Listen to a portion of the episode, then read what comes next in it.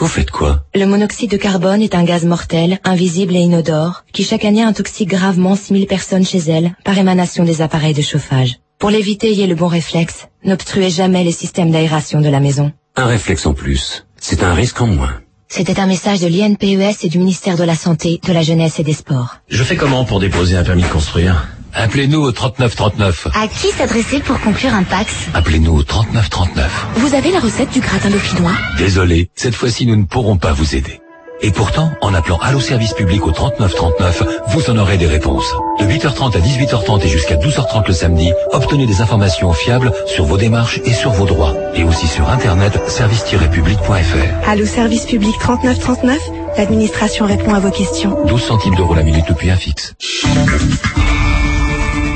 Vous écoutez France Inter, il est 13h et 30 minutes, c'est l'heure de 2000 ans d'histoire. Bonjour Patrick Gélinet. Bonjour Fabrice Drouel. Alors concernant votre sujet aujourd'hui, jeudi, bien vu. Oui, un sujet jamais traité par les historiens, une histoire des lunettes. J'ai des bésicles pour les vieilles, des monocles qui font merveille. J'en possède pour tous usages, pour chausser les gros nez des sages, pour corriger la vue des fous et rendre clairvoyants les jaloux. Poème du XVIIe siècle.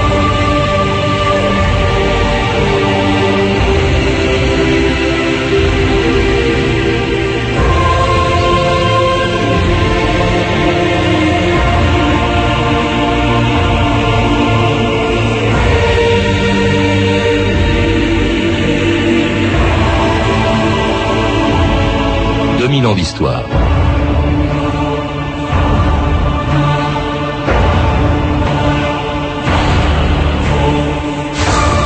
la myopie et la presbytie ont toujours existé, il a fallu attendre le XIIIe siècle pour qu'on les corrige avec des lunettes. Il y a moins de 20 ans que l'art de confectionner des lunettes à l'aide desquelles on peut voir a été inventé. C'est un des arts les plus utiles au monde, écrivait en 1305 le moine dominicain Fra Giordano da Rivalta. Mais à l'époque, la mauvaise vue était considérée comme une tare, et les lunettes coûtaient si cher que seuls quelques privilégiés pouvaient en acheter. On évitait de les porter en public, sauf dans les abbayes où les moines perdaient la vue, à force de lire et de recopier les manuscrits du Moyen Âge. Pax vobiscum et cum spiritu tuo. Au nom de l'ordre des bénédictins, je m'honore de vous accueillir, vous et vos frères franciscains, dans notre abbaye. Quand nous nous quittâmes, il me fit don de ses lunettes. J'étais encore jeune, me dit-il, mais un jour, elles me rendraient service. Et en vérité, je les ai sur le nez, alors que j'écris ces lignes. Et ce père Grassi l'a fait lui-même avec la lunette que je venais de lui offrir. Lunette que vous aviez achetée en Hollande. Mais pas du tout, je l'ai entièrement fabriquée. Les verriers de Murano m'ont aidé, demandez-leur.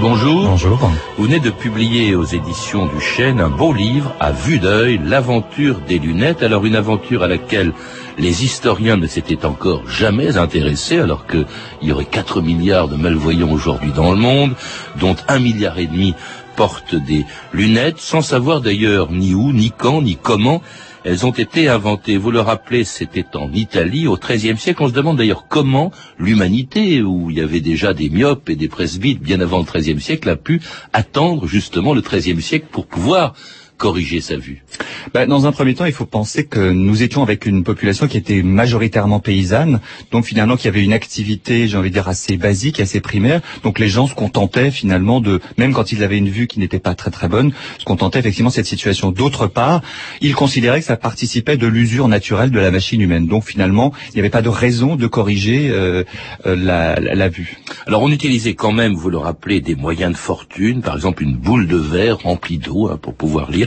Vous citez aussi cette anecdote étonnante, c'est la façon dont Néron protégeait ses yeux du soleil. Oui, avec une émeraude effectivement qui est placée devant les yeux pour permettre effectivement de, de, de réduire la, la, la violence des, du soleil.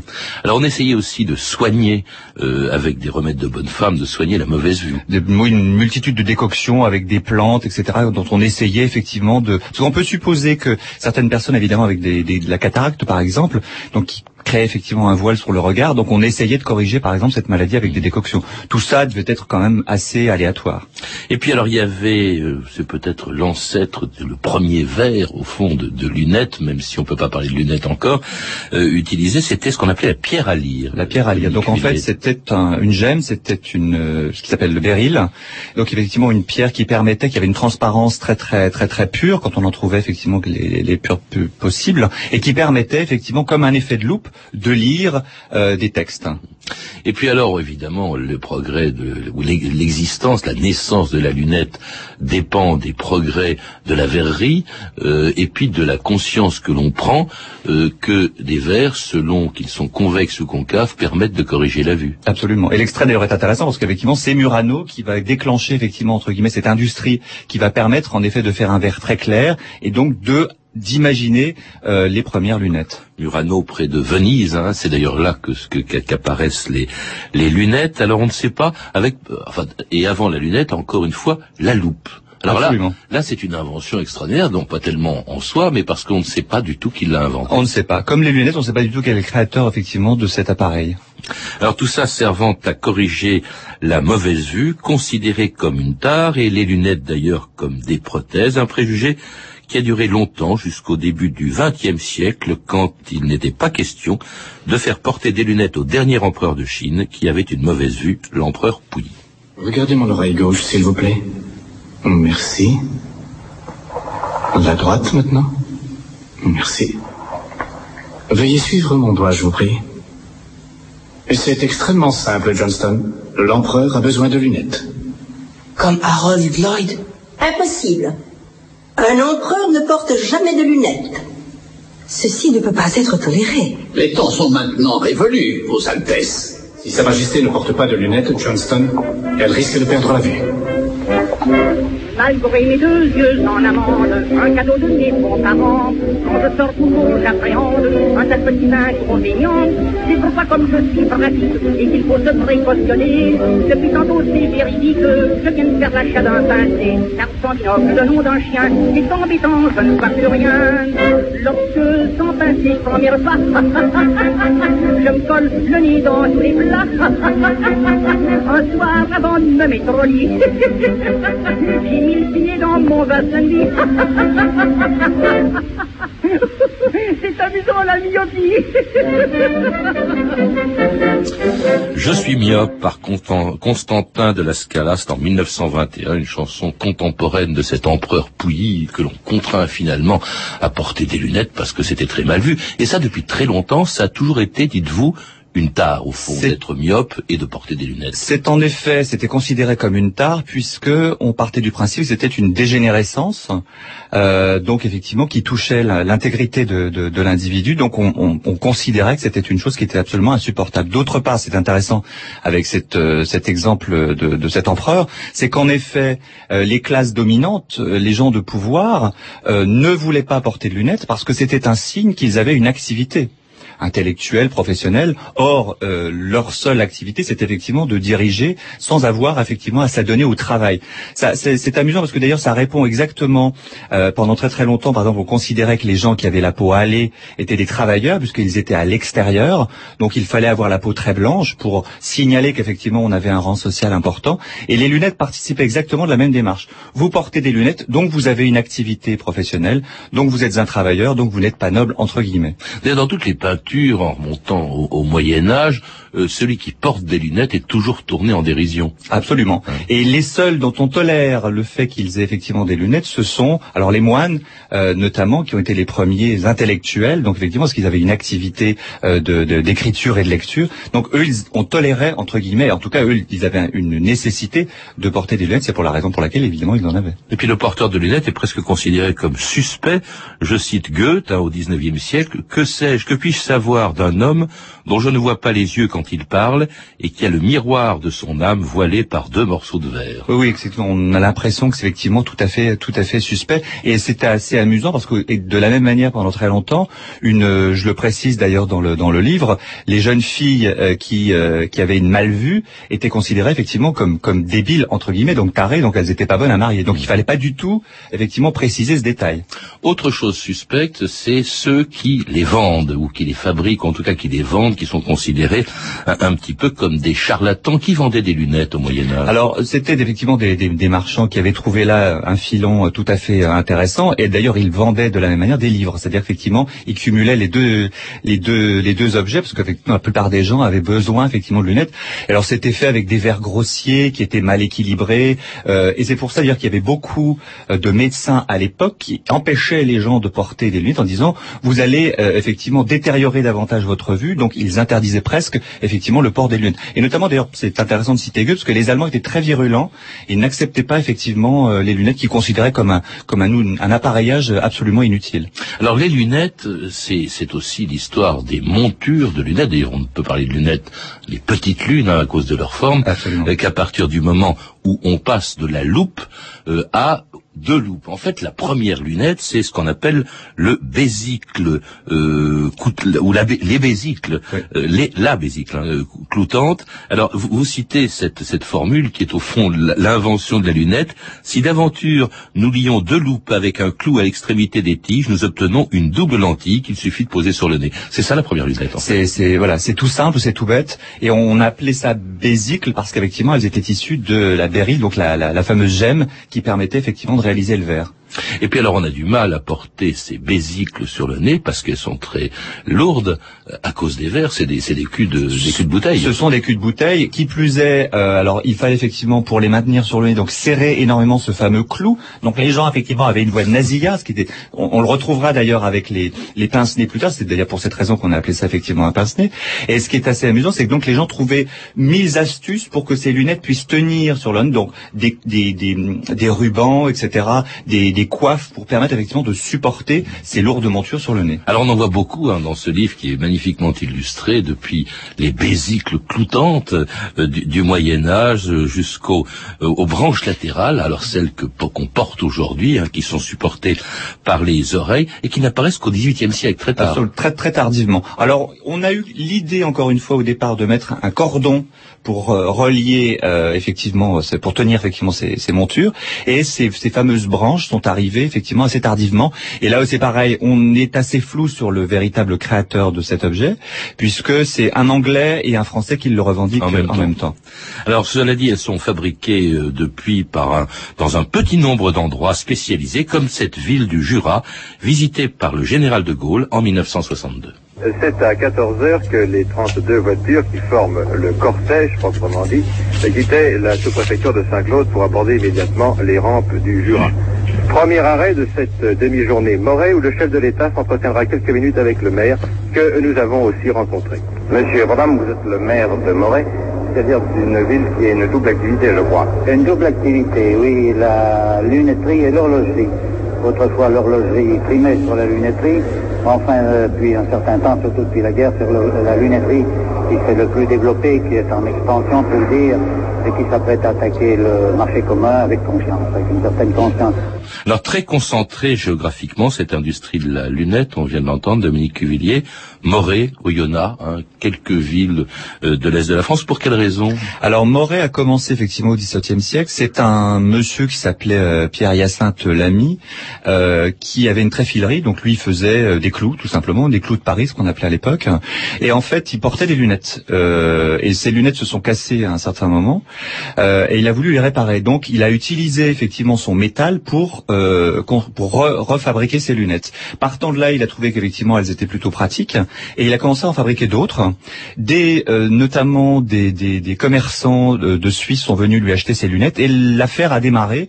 Et donc il y a une certaine reconversion de cette activité de tréfilerie pour se tourner essentiellement vers les montures de métal, puisque c'est la spécialité à noter dans cette effectivement dans cette région du Jura, c'est que vous avez Moret qui défend la monture en métal et puis Oyonnax qui défend la monture euh, de plastique. Donc il y a toujours une petite guéguerre entre les deux. Même encore aujourd'hui d'ailleurs, il y a toujours une. Alors bon, ça s'est largement calmé, hein, bien sûr. Les gens ne s'étripent, ne s'étripent pas, mais néanmoins, il y a toujours une petite tension parce qu'on considère que l'une et l'autre est noble par rapport à l'autre. Mmh. Alors cette industrie de la lunette a été euh, est également tributaire des progrès, bien sûr, de l'ophtalmologie, l'invention notamment de la dioptrie, euh, Dominique Cuvillier. Oui, qui permettait là de effectivement de mesurer euh, la faiblesse du regard et donc effectivement de trouver des moyens de, de correction pour adapter des verres. Et c'est assez amusant parce que finalement, c'est quand on va effectivement chez l'opticien, l'ophtalmo, pour euh, où on vous met ces espèces de gros verres devant les yeux. euh, cet appareillage a été inventé effectivement, c'est pareil, à la fin du XVIIIe siècle et on le retrouve. Il a, bon, il a évolué un petit peu, mais finalement c'est exactement le même concept euh, aujourd'hui. Alors cette industrie, elle est concurrencée euh, par euh, le développement assez tardif, je crois que c'est en 1940, euh, aux États-Unis, l'apparition de la lentille de contact. On a encore des complexes à l'époque quand on porte des lunettes, alors on s'est dit la lentille va détrôner la lunette. Effectivement, beaucoup de fabricants à l'époque qui se sont intéressés au sujet se disaient, effectivement, les lunettes vont disparaître. hein. C'était une prédiction qui était faite à l'époque, sachant que les premiers, euh, les premières lentilles de contact étaient en verre, donc on ne pouvait pas les porter très longtemps. C'était très très irritable pour la pour la cornée, très très irritable pour l'œil. Et puis effectivement, on a réussi au fil du temps à améliorer la technique et notamment avec l'arrivée des matières organiques, donc du plastique, à faire des lentilles beaucoup plus souples, donc plus agréables à l'œil. Cela étant, euh, un frein demeure très important chez la plupart des gens qui ne veulent pas porter des lentilles parce qu'à l'idée de se mettre tous les matins un doigt dans l'œil pour effectivement chausser leurs lentilles, ben, ça les gêne énormément. Donc c'est pour ça que les lentilles ne détrôneront jamais euh, le- les lunettes. Oui, d'autant plus qu'on a beaucoup moins de complexes, on n'en a même plus du tout à, à porter des, des lunettes. Elles ne sont plus considérées comme des prothèses pour des handicapés, mais comme des accessoires de la mode et même le moyen de séduire les femmes à la recherche d'un mari fortuné. Putain, je vais avoir 25 printemps en juillet? Ça vous met du plomb dans la tête? Un quart de siècle. On pense à l'avenir. À se décrocher un mari. Il soit très riche, ça m'est égal. Pourvu qu'il ait un yacht, un wagon privé pour voyager. Bon, je veux bien que le porte des lunettes. J'ai une théorie sur les hommes qui portent des lunettes. Les hommes à lunettes sont tellement plus gentils et doux et sans défense. Ils ont les yeux fatigués à force de lire. Tu sais, ces longues colonnes de chiffres dans Wall Street Journal. Il y a désormais une mode de lunettes. Les yeux des femmes sont des bijoux qui doivent avoir des écrins dignes d'eux.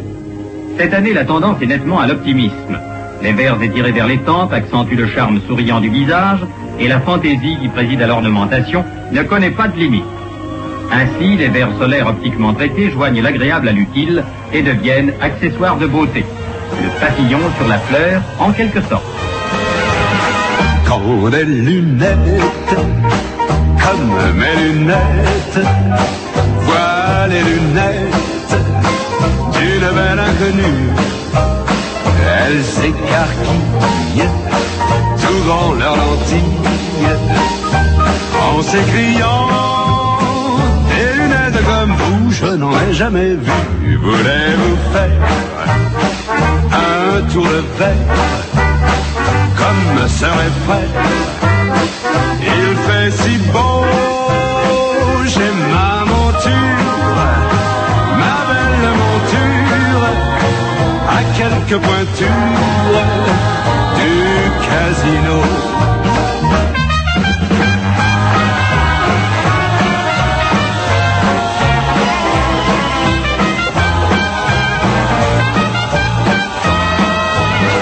Hmm, quel plastique, matière plastique et esthétique. Vous avez là, je sens vos branches qui frôlent mes branches. Quand je me penche, j'aperçois vos dioptries qui convergent vers moi. Je suis sincère et je préfère me casser le verre. Si j'ai menti, jolie lunette, dites-moi j'accepte. Venez, venez vite dans mon étui, car c'est classique et systématique d'avoir en optique un double foyer et une ribambelle de petites jumelles et de petites lunettes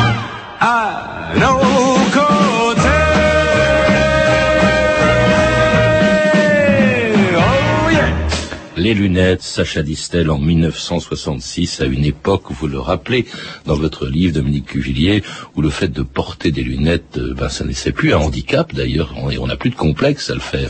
Samuel, dans cette chanson, c'est vraiment l'apologie euh, tout à fait parfaite pour effectivement voir ce développement qui a commencé dans les années 60. Alors c'est le plastique hein, qui véritablement qui a permis effectivement cette émancipation. D'une part parce qu'on a porté de la couleur hein, qui n'existait pas, et puis d'autre part les formes aussi ont évolué. Donc on avait des formes beaucoup plus grandes, beaucoup plus fantaisies. D'ailleurs j'en montre dans le bouquin effectivement où on, est, on peut partir entre guillemets dans un délire en ajoutant des papillons, des fleurs, etc. Donc qui permettait effectivement une invention esthétique qui apportait effectivement une différence parce que de la petite lunette ronde qui était effectivement prothèse, on est passé à la lunette beaucoup plus grande, beaucoup plus euh, joyeuse et agréable à porter euh, à partir de ces années 60. Et c'est plus un handicap, hein, les stars en portent. euh, Alors, c'est plus un handicap. Disons que c'est toujours encore montré du doigt d'une certaine manière, mais effectivement, il y a des, des, des individus qui, qui acceptent effectivement de continuer à porter leurs lunettes. Et je cite l'exemple de, de Nana Mouskouri qui est tout à fait intéressant. Euh, effectivement, les, son entourage euh, personnel et professionnel lui disait, mais Déjà, tu t'appelles Nana et en plus tu portes des lunettes, mais tu ne, réussiras jamais dans la chanson. Bon, quand on voit évidemment ce qui s'est passé, elle a tenu tête et ces lunettes sont devenues, ça appartient pleinement à sa personnalité, c'est devenu son, son logotype presque d'une certaine manière. Et puis alors on en porte même quand on n'en a pas besoin. D'ailleurs la lunette n'est plus seulement de vue, euh, ce qui est très chic aussi c'est la lunette de soleil, celle des stars de Hollywood ou encore du, du, euh, du général MacArthur avec ses fameuses Ray-Ban. hein. Et alors il faut absolument avoir des lunettes noires euh, au fond pour se faire remarquer. Il y a Une très jolie, ça m'a fait penser à une très jolie phrase d'André Malraux qui, dit, qui parlait de ces gens-là qui se déguisent en éléphants pour passer inaperçus. Oui, oui, c'est exactement ça, puisque effectivement, les lunettes sont censées vous, vous, vous cacher au regard de l'autre, et au fond, quand vous portez des lunettes solaires, vous êtes encore plus vu, euh, évidemment, parce que les lunettes solaires se portent de jour comme de nuit aujourd'hui, et puis le grand chic, euh, comme vous le précisiez, c'est effectivement de les avoir sur la tête comme un bandeau pour retenir les cheveux, même quand on n'a pas de cheveux d'ailleurs. Et puis c'est un accessoire de mode. Tous les grands couturiers finissent par signer des paires de lunettes. Voilà, c'est- ça a commencé dans à la fin des années 50 avec Christian Dior qui a été le premier effectivement à griffer euh, des lunettes et puis euh, tous les autres couturiers et créateurs de mode se sont engouffrés dans cette brèche d'une part parce qu'il y avait une demande de la part des consommateurs et puis d'autre part c'est devenu effectivement un filon, euh, un rapport euh, financier tout à fait important puisque les lunettes sont un accessoire qui se vend relativement cher et qui permet effectivement euh, d'engranger des, des bénéfices assez confortables. Alors l'histoire des lunettes, c'est aussi bien sûr celle des opticiens. Cadet Roussel a trois grands yeux, l'un est borgné, l'autre est fumeux. Il porte un monocle au troisième, il dit que c'est le meilleur système. Et que si cet œil voit, c'est grâce au monocle, le roi. Les lunettes à bas prix, c'est possible. La société Tati le prouve en ouvrant aujourd'hui à Paris sa première boutique d'optique. 1989, toutes les montures à prix coûtant d'Alain Afflelou. Ça nous rend fous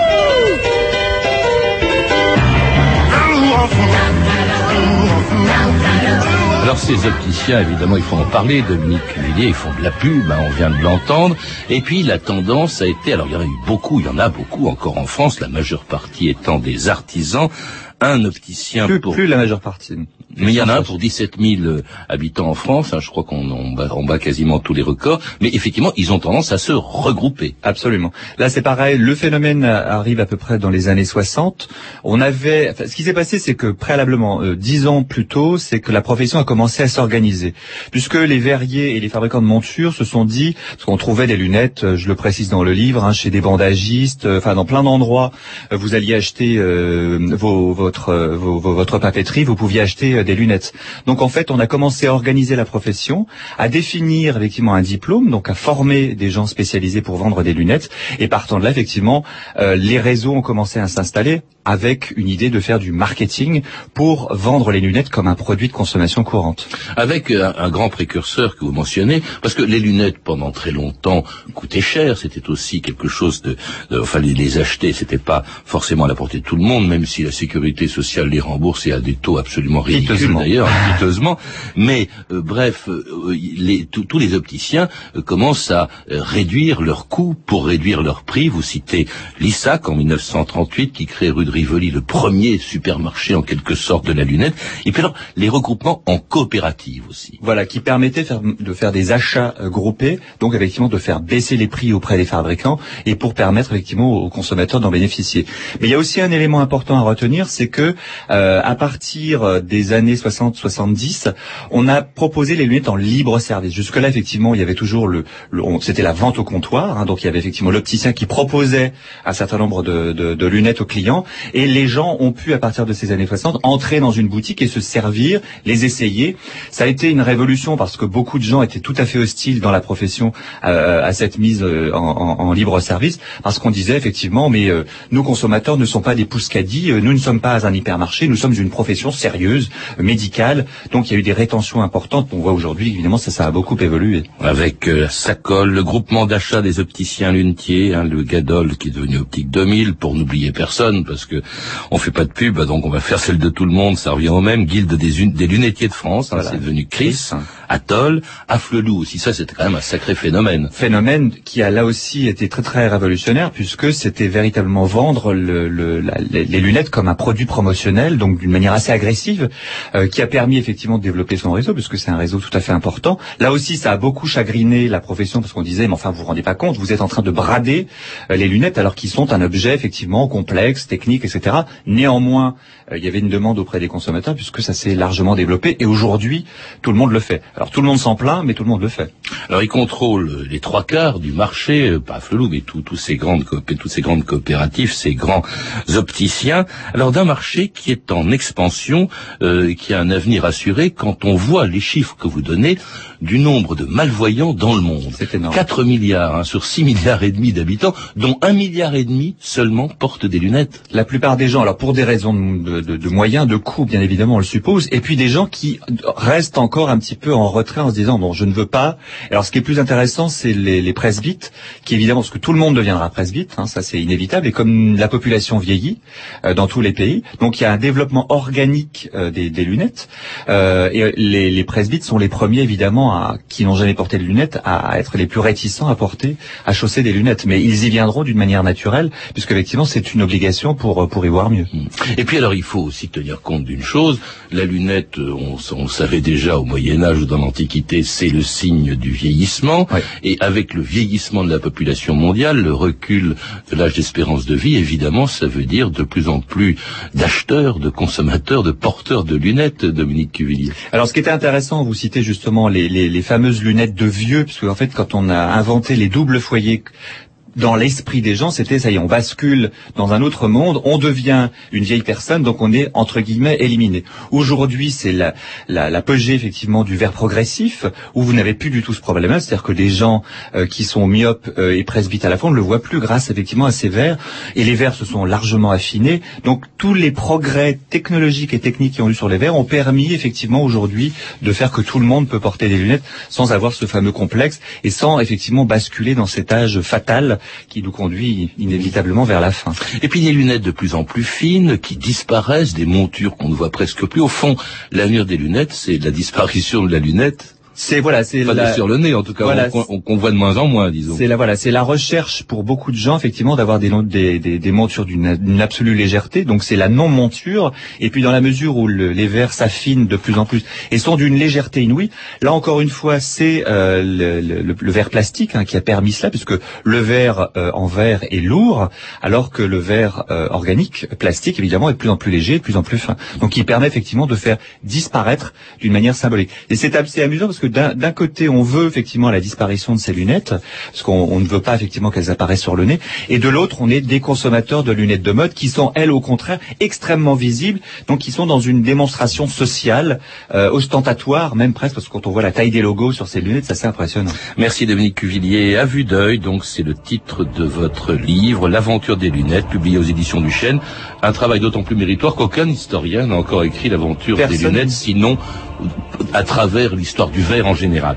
Vous avez pu entendre des extraits des films suivants, Le nom de la rose de Jean-Jacques Hano chez TF1 Vidéo, Galilée ou l'amour de Dieu de Jean-Daniel Verreg disponible en DVD chez Coba Film Vidéo, Le dernier empereur de Bernardo Bertolucci aux éditions Avanti, Certains Lame Show de Billy Wilder édité par MGM, ainsi qu'une archive pâtée de 1956 disponible en DVD aux éditions Montparnasse. Enfin, comme nous l'a écrit un auditeur ce matin, vous pouvez visiter le musée de la lunette, bien sûr, dans le Jura à Moret, berceau de la lunette française. très beau. Vous pouvez retrouver ces références par téléphone au 32 30, 34 centimes la minute ou sur le site franceinter.com. C'était 2000 ans d'histoire. À la technique Fabrice Desmas et Julien Dumont, documentation et archives de la discothèque de Radio France et Archivina, Emmanuel Fournier, Claire Destacan, Sophie Gildery, une réalisation de Anne Kobilac.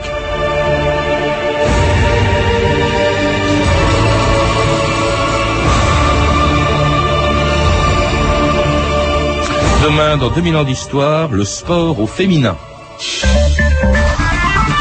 Dis redécoré ta boutique ou je rêve? Écoute, j'ai fait faire deux projets par deux décorateurs et j'ai choisi le moins cher, qui était en plus mon préféré. Et pour ton énergie T'as profité de l'ouverture du marché? Tu me connais, j'ai tout comparé. Résultat, j'ai choisi Gaz de France. Il faut dire que maintenant, ils ont une offre de marché. Provalise deux énergies. Gaz naturel plus électricité avec prix garanti pendant un an et prélèvement automatique pour le règlement. Ah bah tu vois, les solutions les plus simples sont souvent les meilleures. Je te le fais pas dire. Contactez le 0811 013 000. Prix d'un appel local depuis un fixe.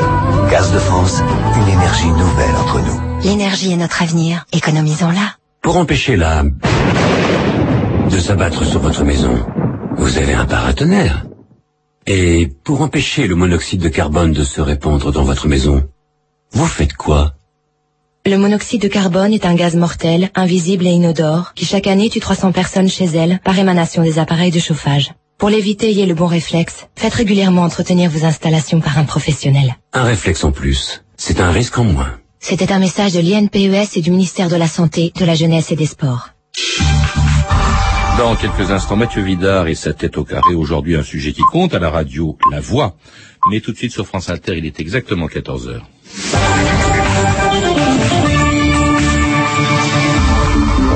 Les informations, Claire Servagent, bonjour Claire. Bonjour Patrice Gélinet, bonjour à tous. Forte perturbation à prévoir mercredi à la RATP en raison de la grève contre la réforme des régimes spéciaux de retraite. À la SNCF, la direction promet de renforcer l'information aux voyageurs dès aujourd'hui. Pour ce qui est du blocage des gares annoncé par la coordination étudiante, la CGT cheminot lance une mise en garde. Il y a, dit-elle, un risque de dérapage au niveau sécurité. Ouverture ce matin devant la cour d'assises spéciale de Paris du procès d'Ivan Colonna, l'assassin présumé du préfet Rignac. Il compte bien plaider non coupable. Le procès doit durer un mois.